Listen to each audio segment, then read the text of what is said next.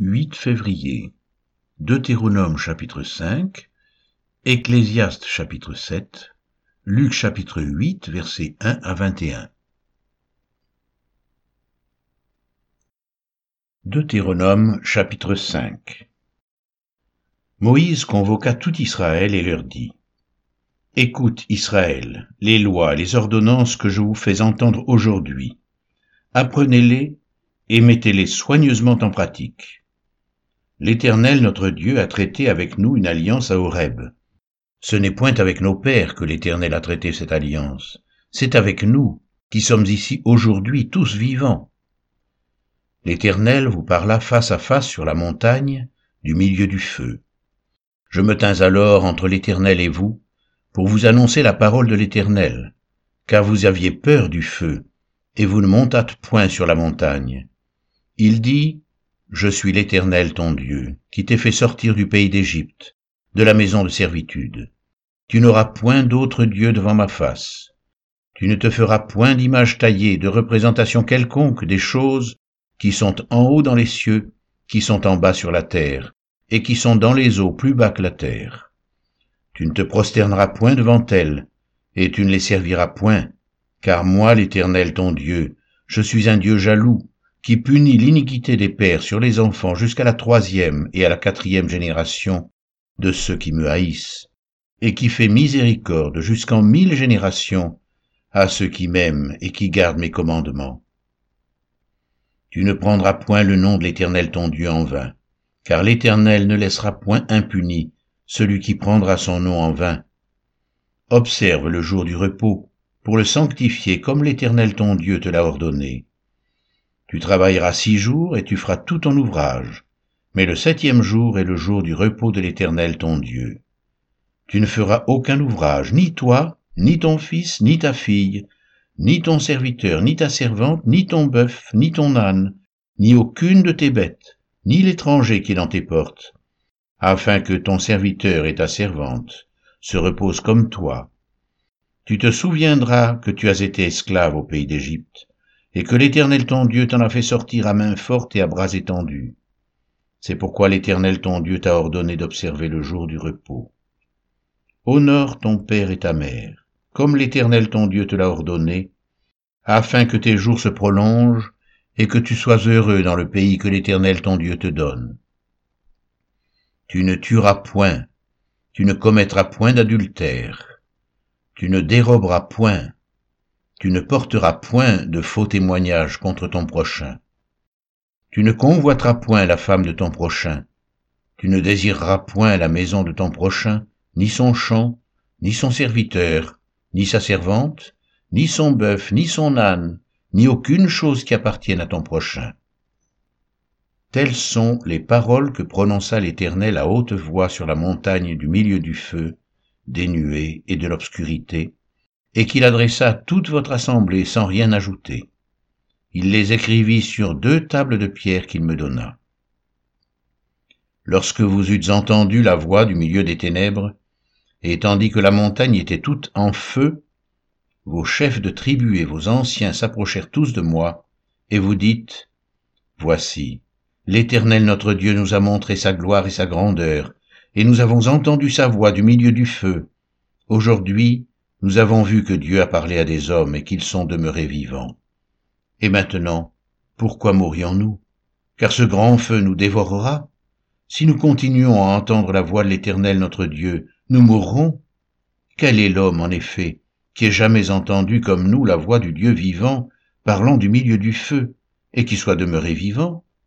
Approche-toi, et écoute tout ce que dira l'Éternel notre Dieu.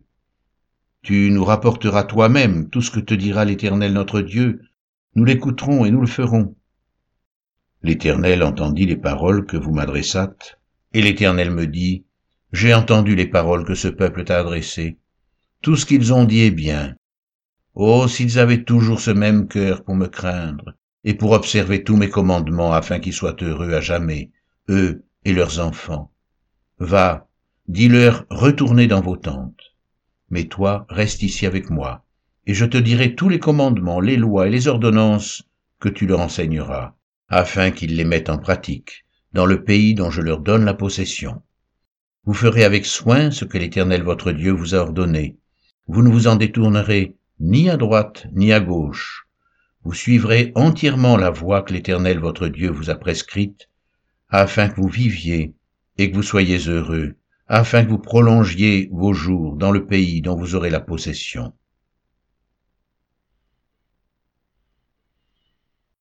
Ecclésiaste chapitre 7 Une bonne réputation vaut mieux que le bon parfum, et le jour de la mort que le jour de la naissance. Mieux vaut aller dans une maison de deuil que d'aller dans une maison de festin, car c'est là la fin de tout homme, et celui qui vit prend la chose à cœur. Mieux vaut le chagrin que le rire, car avec un visage triste le cœur peut être content. Le cœur des sages est dans la maison de deuil, et le cœur des insensés dans la maison de joie. Mieux vaut entendre la réprimande du sage que d'entendre le chant des insensés. Car, comme le bruit des épines sous la chaudière, ainsi est le rire des insensés. C'est encore là une vanité. L'oppression rend insensé le sage, et les présents corrompent le cœur. Mieux vaut la fin d'une chose que son commencement, Mieux vaut un esprit patient qu'un esprit hautain. Ne te hâte pas en ton esprit de t'irriter, car l'irritation repose dans le sein des insensés. Ne dis pas d'où vient que les jours passés étaient meilleurs que ceux-ci, car ce n'est point par sagesse que tu demandes cela. La sagesse vaut autant qu'un héritage, et même plus pour ceux qui voient le soleil, car à l'ombre de la sagesse on est abrité comme à l'ombre de l'argent.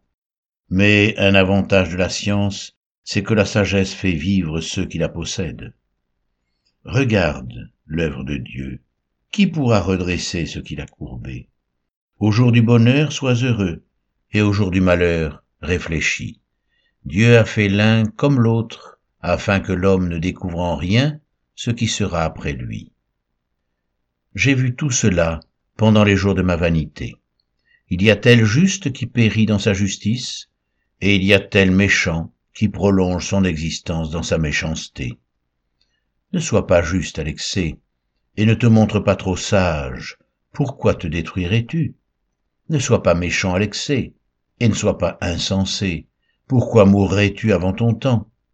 Il est bon que tu retiennes ceci, et que tu ne négliges point cela, car celui qui craint Dieu échappe à toutes ces choses.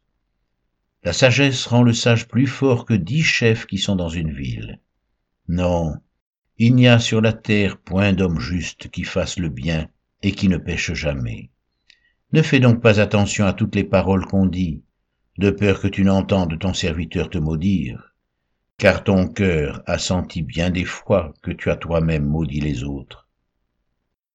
J'ai éprouvé tout cela par la sagesse. J'ai dit, je serai sage et la sagesse est restée loin de moi. Ce qui est loin, ce qui est excessivement profond, qui peut l'atteindre Je me suis appliqué dans mon cœur à connaître, à sonder, et à chercher la sagesse et la raison des choses, et à connaître la folie de la méchanceté et la stupidité de la sottise. Et j'ai trouvé plus amère que la mort la femme dont le cœur est un piège et un filet, et dont les mains sont des liens, celui qui est agréable à Dieu lui échappe, mais le pécheur est pris par elle. Voici ce que j'ai trouvé, dit l'Ecclésiaste, en examinant les choses une à une pour en saisir la raison. Voici ce que mon âme cherche encore, et que je n'ai point trouvé. J'ai trouvé un homme entre mille, mais je n'ai pas trouvé une femme entre elles toutes. Seulement, voici ce que j'ai trouvé, c'est que Dieu a fait les hommes droits, mais ils ont cherché beaucoup de détours. Luc chapitre 8, versets 1 à 21 Ensuite, Jésus allait de ville en ville et de village en village, prêchant et annonçant la bonne nouvelle du royaume de Dieu. Les douze étaient auprès de lui avec quelques femmes qui avaient été guéries d'esprits malins et de maladies, Marie, dite de Magdala, de laquelle étaient sortis sept démons, Jeanne, femme de Chusa, intendant d'Hérode, Suzanne et plusieurs autres qui l'assistaient de leurs biens. Une grande foule s'étant assemblée et des gens étant venus de diverses villes auprès de lui, il dit cette parabole. Un semeur sortit pour semer sa semence. Comme il semait, une partie de la semence tomba le long du chemin, elle fut foulée aux pieds, et les oiseaux du ciel la mangèrent. Une autre partie tomba sur le roc. Quand elle fut levée, elle sécha, parce qu'elle n'avait point d'humidité. Une autre partie tomba au milieu des épines. Les épines crurent avec elle et l'étouffèrent. Une autre partie tomba dans la bonne terre. Quand elle fut levée, elle donna du fruit au centuple. Après avoir ainsi parlé, Jésus dit à haute voix, Que celui qui a des oreilles pour entendre, entende. Ses disciples lui demandèrent ce que signifiait cette parabole. Il répondit, il vous a été donné de connaître les mystères du royaume de Dieu, mais pour les autres, cela leur est dit en parabole, afin qu'en voyant ils ne voient point, et qu'en entendant ils ne comprennent point. Voici ce que signifie cette parabole. La semence, c'est la parole de Dieu. Ceux qui sont le long du chemin, ce sont ceux qui entendent. Puis le diable vient et enlève de leur cœur la parole, de peur qu'ils ne croient et soient sauvés. Ceux qui sont sur le roc, ce sont ceux qui, lorsqu'ils entendent la parole, la reçoivent avec joie, mais ils n'ont point de racine. Ils croient pour un temps et ils succombent au moment de la tentation. Ce qui est tombé parmi les épines, ce sont ceux qui, ayant entendu la parole, s'en vont et la laissent étouffer par les soucis, les richesses et les plaisirs de la vie, et ils ne portent point de fruits qui viennent à maturité. Ce qui est tombé dans la bonne terre, ce sont ceux qui, ayant entendu la parole avec un cœur honnête et bon, la retiennent et portent du fruit avec persévérance.